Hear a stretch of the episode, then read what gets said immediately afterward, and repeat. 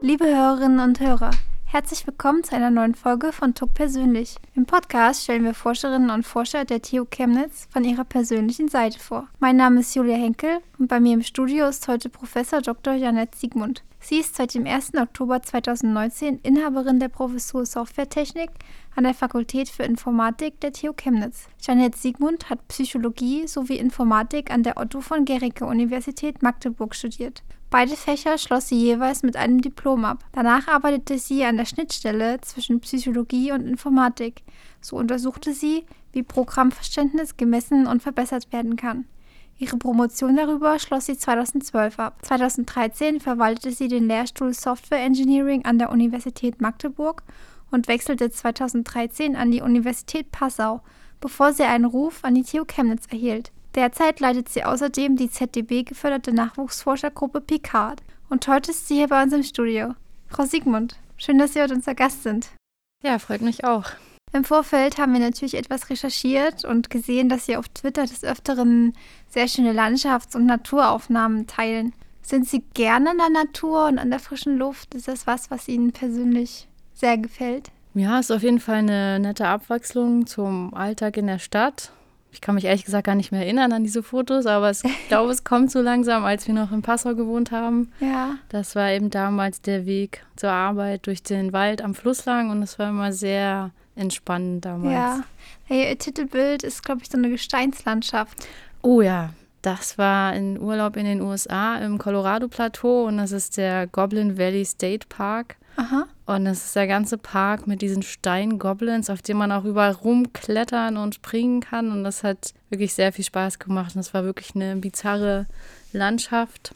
Und die wurde auch zum Beispiel benutzt bei dem Film Galaxy Quest, Aha. Als die Crew, ähm, ich glaube, Berylliumkugeln auch holen sollte. Und dort gab es dann auch den Steingolem. Und das hat eigentlich super gepasst alles. Und ja, das wäre sehr schön. Waren Sie dort zum Wandern oder vielleicht sogar zum Klettern? Wir waren damals zum, zum Urlaub dort, um das mal alles anzuschauen und sind halt wirklich gewandert oder spazieren gegangen, je nachdem, wie das Wetter so war. Und Klettern, das ähm, mache ich gern in der Halle, aber draußen ist mir das doch ein bisschen zu Hm. gefährlich.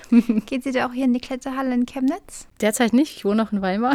Ah, okay. Der Umzug, der steht jetzt demnächst an, aber ähm, Klettern seit den Kindern machen wir eigentlich äh, nicht mehr so viel. Hm. Gehen Sie auch so gerne wandern außerhalb der USA? Ähm, na, eher weniger, aber ich gehe mich halt schon gern bewegen einfach. Also ich gehe gern joggen draußen im Park, das ist wirklich sehr schön, aber Wandern mit Kindern ist im. Moment noch zu anstrengend. Die sind dann noch zu klein, sie können nicht laufen, dann Mhm. tun die Beine weh und dann ähm, ist das eigentlich eher mal kurz spazieren gehen. Ja. Und wie gestalten Sie sonst noch Ihre Freizeit? Haben Sie sonst noch Hobbys? Ja, Freizeit im Moment ist tatsächlich ein bisschen schwierig. Ähm, durch ähm, das Pendeln hierher ist das doch relativ lang und die Zugverbindung ist nicht so gut. Und ähm, was ich halt noch gern mache, wenn ich Zeit finde, ist im Nähen. Jetzt war gerade ähm, Fasching stand gerade an und die Kinder haben sich halt ein Kostüm gewünscht und da ist es halt mal Zeit, dann wieder die Nähmaschine zu benutzen. Was haben Sie da für Kostüme gemacht? Ähm, die Kinder haben sich ähm, einmal einen Schmetterling gewünscht. Das ging relativ einfach, aber die Große wollte dann eine Hubschrauberfee sein. Und dann haben Oh. wir auch überlegt, okay, wie kann denn das sein? Und haben mir dann halt ein Feenkleid ähm, genäht und dann Hubschrauber gebastelt. Kann man auch auf Twitter sehen. Wie kommt man auf die Idee, eine Hubschrauberfee zu sein? Das hat sie sich ausgedacht, ich weiß es nicht. ich freue mich, dass sie so kreativ ist.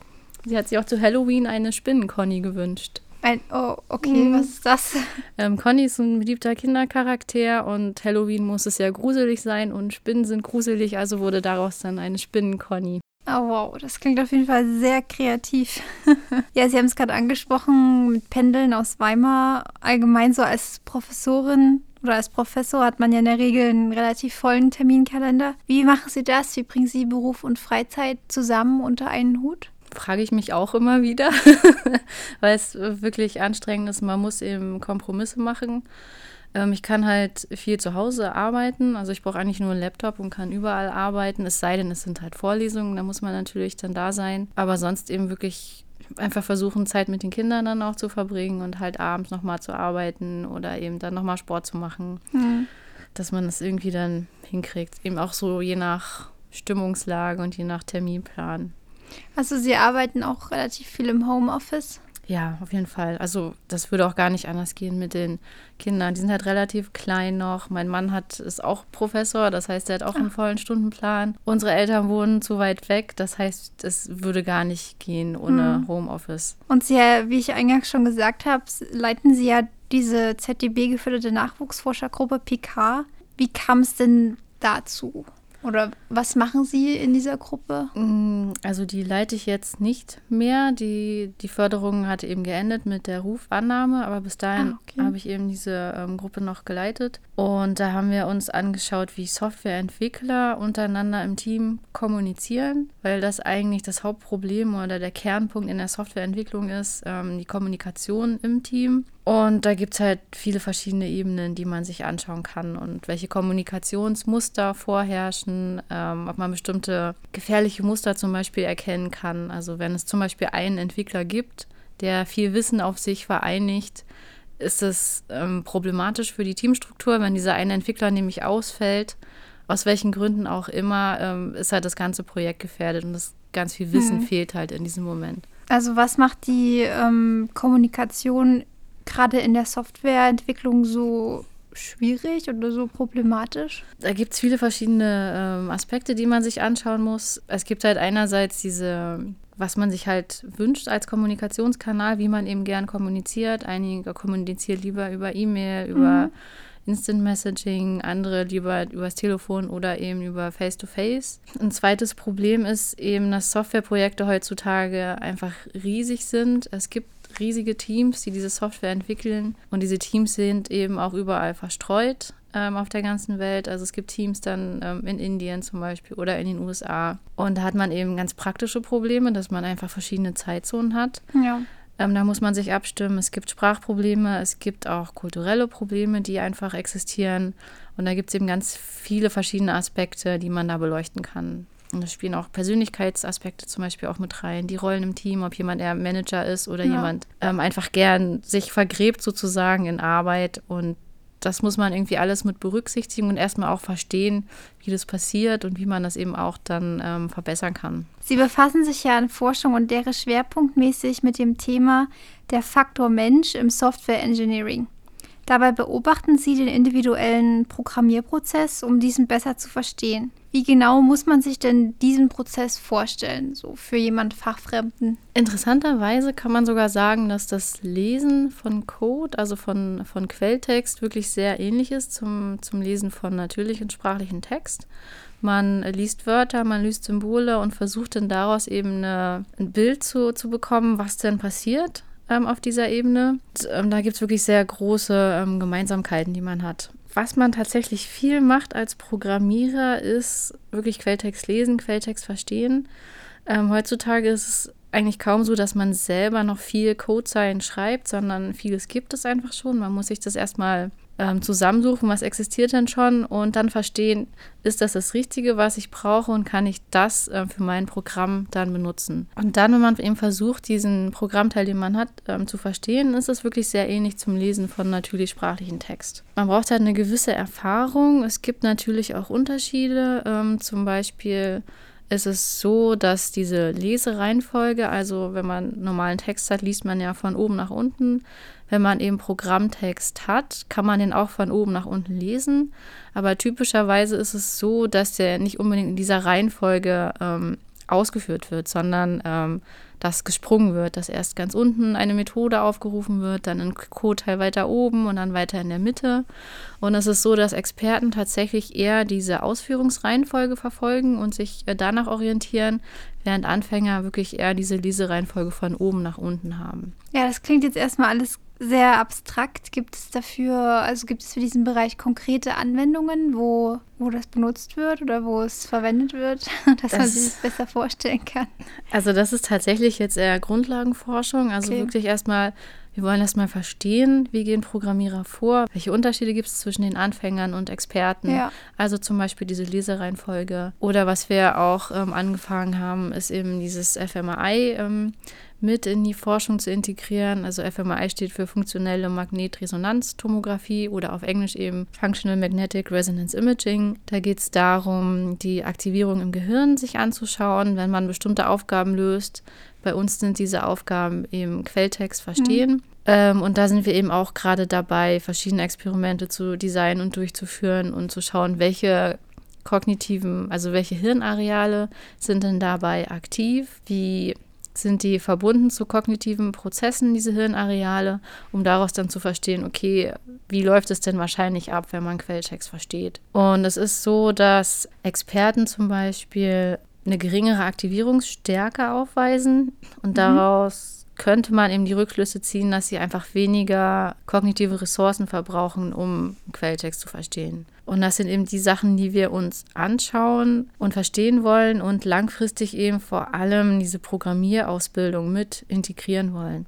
Es ist im Moment schon relativ gut verstanden, wieso die ersten Hürden sind vom Nicht-Programmierer zu einem jemand, der eben ein paar Codezeilen schreiben oder verstehen kann. Experten sind schon ja, nicht so gut verstanden, aber eben auch, ähm, man versteht auch schon ungefähr, was passiert, dass sie eben effizient sind und die kognitiven Prozesse eben schon mehr spezialisiert haben einfach. Aber diese Transition, wie wird jemand von einem, von einem Anfänger, der schon ein bisschen was kann, zu dem Experten, die ist im Moment noch relativ unverstanden und das ist das, was uns jetzt eben besonders interessiert. Wo ist denn diese Schwelle und wie kann man Anfänger denn zu dieser Schwelle hinführen, dass sie dann diese eben auch verstehen und dann auch überschreiten können? Ja, das klingt auf jeden Fall mega spannend. Sehr schön, freut mich. ähm, sie haben ja Psychologie und Informatik studiert. Warum haben Sie sich gerade für diese zwei Studienrichtungen entschieden? Tja, ähm, also die Wahl von Psychologie war tatsächlich so, ähm, ich möchte unbedingt studieren. Ach, das klingt ganz interessant. und habe das eben ähm, gemacht. Und dann ist zwischendrin mir eigentlich immer mehr klar geworden, es ist so, naja, es ist so unspezifisch und nicht deterministisch. Und am Ende muss man eben immer sagen, naja, es könnte so und so sein, aber wir wissen es nicht genau und wir brauchen einfach weitere Forschungen. Und das hat mich halt immer so ein bisschen genervt. Ich hätte eben gerne fertige Antwort gehabt ähm, und habe gesagt, naja, Informatik ist vielleicht mehr was für mich. Ähm, hat das auch als Nebenfach gemacht und habe eben dort Programmieren gelernt und das fand ich super spannend und hat mir Spaß gemacht. Und letztendlich hat mich dann aber ein Freund zu meiner Informatik-Diplomarbeit ähm, wieder zu so einem Schnittstellenthema gedrängt, weil jetzt mache ich trotzdem genau das, eben Experimente und ich kann sagen, ja, es könnte so oder so sein, aber wir brauchen weitere Studien. Aber im Moment finde ich das halt super spannend, trotzdem, weil es eben genau dieses ähm, Programmieren ist, was ich selber einfach ähm, sehr spannend finde. Hm. Für Außenstehende wirkt diese Kombination der beiden Fächer eigentlich recht ungewöhnlich. Was sagen Sie dazu? Also wie sehen Sie das? Ähm, ja, es ist auf jeden Fall ungewöhnlich. Es gibt vielleicht auch andere Fächer, die sich schon mehr ergänzen können, wie Mathe und Physik, ähm, mhm. was einfach äh, sehr einleuchtend ist. Aber ähm, es gibt tatsächlich einige, die diese Kombination haben. Viele haben es sogar andersrum gemacht. Erst Informatik und dann hat die, der Faktor Mensch eben gefehlt. Dann sind sie in die Psychologie gekommen. Und ich finde aber, dass mittlerweile sich beide einfach sehr gut ergänzen weil eben der Faktor Mensch in der Softwareentwicklung eine sehr große Rolle spielt, weil Kommunikation im Team einfach super wichtig ist. Auf jeden Fall. Ähm, und auch das Durchführen von empirischen Studien ist etwas, was einfach wichtig ist, um diesen Faktor Mensch zu verstehen. Und dieses ganze Know-how lernt man eben in der Psychologieausbildung. Und ähm, ich finde es einfach wichtig, dass man dann diese Softwareentwicklung, also Software umgibt uns ja und betrifft uns überall. Wir haben Software in Autos, Kühlschränken, alles ist smart heute. Und darum ist es einfach super wichtig, dass man beides eben kombinieren kann. So kann man eben wirklich die Vorteile von beiden ähm, ja, benutzen. Hm. Ja, Sie leiten ja jetzt hier die Professur Softwaretechnik. Was würden Sie sagen, was, woher kommt Ihre Faszination für die Softwaretechnik? Oder was gefällt Ihnen an der Softwaretechnik am besten? Hm, das ist eine schwierige Frage. Kann ich jetzt eigentlich gar nicht so direkt beantworten. Echt? Also ja, es ist halt nicht Softwaretechnik. Also es ist halt so ein bisschen ähm, mein Problem sozusagen, das ich habe, ist, dass ich eben gerne eine Professur angestrebt habe, weil ich halt diese, diesen Forschungsteil super spannend finde mhm. und weil ich es auch schön finde, ähm, den Nachwuchs auszubilden und eben ja. ranzuführen an dieses interdisziplinäre Thema. Und das Problem ist aber, dass es halt nicht, also es gibt kaum Stellen im akademischen Mittelbau, die eben unbefristet sind. Das heißt, oder es gibt generell ganz wenige Professuren einfach und auch in ja, in diesem Bereich. Und das ist halt das Problem, wenn man so ein Schnittstellenthema hat wie ich. Ähm, es gibt eigentlich keine Professuren dazu. Das heißt, ich müsste entweder sagen, ich bin Informatiker oder ich bin Psychologin, um überhaupt meine mhm. Chancen zu erhöhen. Ähm, dass ich jetzt Informatik gewählt habe, es hat sich einfach jetzt so ergeben. Das war halt während der Promotionszeit, war das einfach dann dieses Thema und dann habe ich da eben publiziert und darauf äh, mich weiterentwickelt und dann war Psychologie in dem Moment auch eigentlich ja. vorbei. Und ähm, das Problem ist halt, dass mein Mann auch Softwaretechniker ist. Also wir, so haben wir uns halt kennengelernt. Und das sind eben so die Themen, die halt relativ allgemein gültig sind, wo man eben diese, ähm, diese Schnittstellenthemen eben auch bearbeiten kann. Und das heißt, es ist also es könnte auch ein Human Factors in Computer Science eine Professur sein oder eine äh, Professur in Digital Humanities oder sowas. Das würde eben mhm. alles passen und das ist halt eher so ein, mm, man muss sich halt so ein Thema sozusagen aussuchen, um dann beruflich sich auch weiterzuentwickeln, ja. dass man dann eben auch diese ähm, Sicherheit hat, dass man dann auch eine Familie gründen ja, kann und man wird ja auch nicht jünger. Nee, klar. ähm, also diese berufliche Situation als Wissenschaftler ist einfach schwierig in Deutschland. Wollten Sie schon immer eine akademische Laufbahn einschlagen? Ja. Seit ich tatsächlich glaube, war zurück in die Zukunft, äh, fand ich das eben spannend, so Erfinder zu werden sozusagen. Und dazu gehört eben, also war für mich klar, okay, es wird eine wissenschaftliche Laufbahn und also schon ähm, während dem Studium gewusst, man wird mal eine akademische Laufbahn einschlagen? Ja, auf jeden Fall. Hm also das ist das, was mir einfach Spaß macht. Ich kann halt forschen, ich kann halt äh, neue Dinge rausfinden, wissen, was die Welt im Innersten hm. zusammenhält, sozusagen. und das ist, ja, es ist schön und es lässt sich relativ gut auch mit der Familie vereinbaren, weil ich eben zu viel im Homeoffice arbeiten kann. Ja, also für Sie die perfekte Stelle. Ja, schon.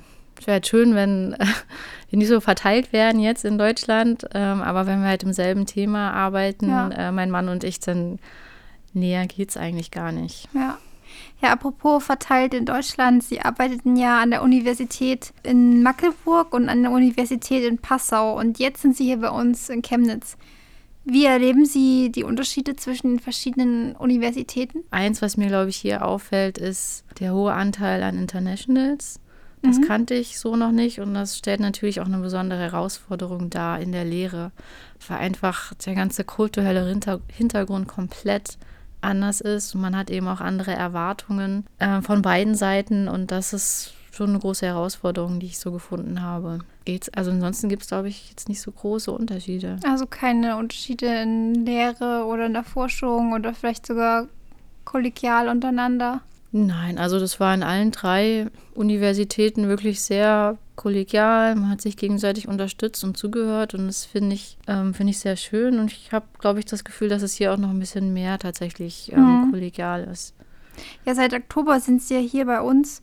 Wie haben Sie damals Ihr Ankommen in Chemnitz erlebt? Das ist dann doch schon mal eine Umstellung, wenn man halt nicht mehr als Postdoc oder Doktorand irgendwo beginnt, sondern wirklich ähm, als, als Leiter einer mhm. Professur. Mhm. Das ist nochmal anders. Man hat viele Herausforderungen, man hat auch andere Erwartungen. Und das war schon überwältigend am Anfang und man kommt halt so rein, gerade eben auch durch ähm, Unterstützung durch Kollegen, die man eben fragen kann, wie das jetzt ähm, mit den Modulhandbüchern zum Beispiel läuft. Und das hilft dann schon, aber es ist, ja, ich glaube, es war schon sehr interessant, einfach eine neue Erfahrung hm. zu haben. Sie haben gesagt, es gibt neue Herausforderungen. Vor welchen Herausforderungen stehen Sie jetzt konkret als Professorin? Also jetzt sind die Herausforderungen eigentlich schon vorbei, habe ich das Gefühl. Inwiefern? Ja, das größte Problem war eben wirklich diese Prozesse hier erstmal kennenzulernen, ähm, wie die Modulhandbücher funktionieren, diese vielen verschiedenen Studienordnungen, die es ja auch gibt an der Uni. Und das ja, das, also ich denke, das Gröbste ist jetzt eigentlich wirklich geschafft sozusagen. Also ich denke schon, man ist jetzt angekommen und kann dann halt so richtig loslegen. Die Mitarbeiter äh, beginnen jetzt auch im März, also die Verträge der Mitarbeiter. Und das heißt, man kann jetzt eigentlich so richtig loslegen und das Forschungsthema wirklich ausbreiten und aufbauen. Und darauf freue ich mich eigentlich auch schon. Was steht konkret als nächstes an? Ja, wir gehen jetzt auf jeden Fall tiefer und breiter rein in diese ganze Programmverständnis-Sache, diese ganze, was macht der Programmierer? Und da stehen jetzt wirklich erste Experimente an. Also vor allen Dingen Experimente erstmal planen mit den neuen Doktoranden, die dann da sind und dann eben von da aus einfach weiterzugehen, weitere Experimente eben, ja, erstmal viele, viele Experimente zu machen, um wirklich dieses ähm, Verstehen zu haben, was passiert in den Köpfen von Programmierern. Ähm, und dann eben auch diese, diese Anwendung, den Anwendungsbezug herzustellen. Also wie kann man das machen in der Lehre? Mhm. Wie kann man jetzt die Lehrpläne, die Lehrausbildung gerade im Bereich von Programmieren eben verbessern, dass man eben diese Hürden, die man hat als Programmieranfänger, dass man die einfach besser überwinden kann und auch schneller auch Spaß dran hat an dem Programmieren mhm. und auch weiß sozusagen, was man tut und wie man sich eben auch selber helfen kann. Naja gut, dann sind wir schon wieder am Ende von unserem Gespräch angekommen, haben aber noch drei kurze Fragen, die Sie mit drei kurzen Antworten beantworten können. Wenn Sie nicht Wissenschaftlerin geworden wären, dann? Es gab keinen Plan B. Zum Nachtisch essen Sie am liebsten? Mousse au Chocolat. Oh, selbstgemachte? Das ist egal, Hauptsache viel Schokolade drin. Und Ihr nächstes Reiseziel? Familienhotel im Bayerischen Wald. Also relativ lokal. Ja, da geht es eigentlich nur darum, dass man sich mal als Familie entspannen kann. Es gibt viele Spielmöglichkeiten für die Kinder. Es gibt so Kinderbetreuung, wo man dann auch mal ein bisschen Zeit für sich in Anspruch nehmen kann, für sich als Paar und dort auch nicht aufpassen muss, dass die Kinder nichts anstellen, weil eben nur Familien mit Kindern da sind ja. und jeder eben eigentlich dasselbe Problem dann hat oder dasselbe Bedürfnis hat. Und das ist, haben wir schon einige ausprobiert, einige Familienhotels und das ist einfach sehr schön. ja, sehr gut, Frau Siegmund. Dann schön, dass Sie heute bei uns zu Gast waren. Vielen Dank, hat mir Spaß gemacht.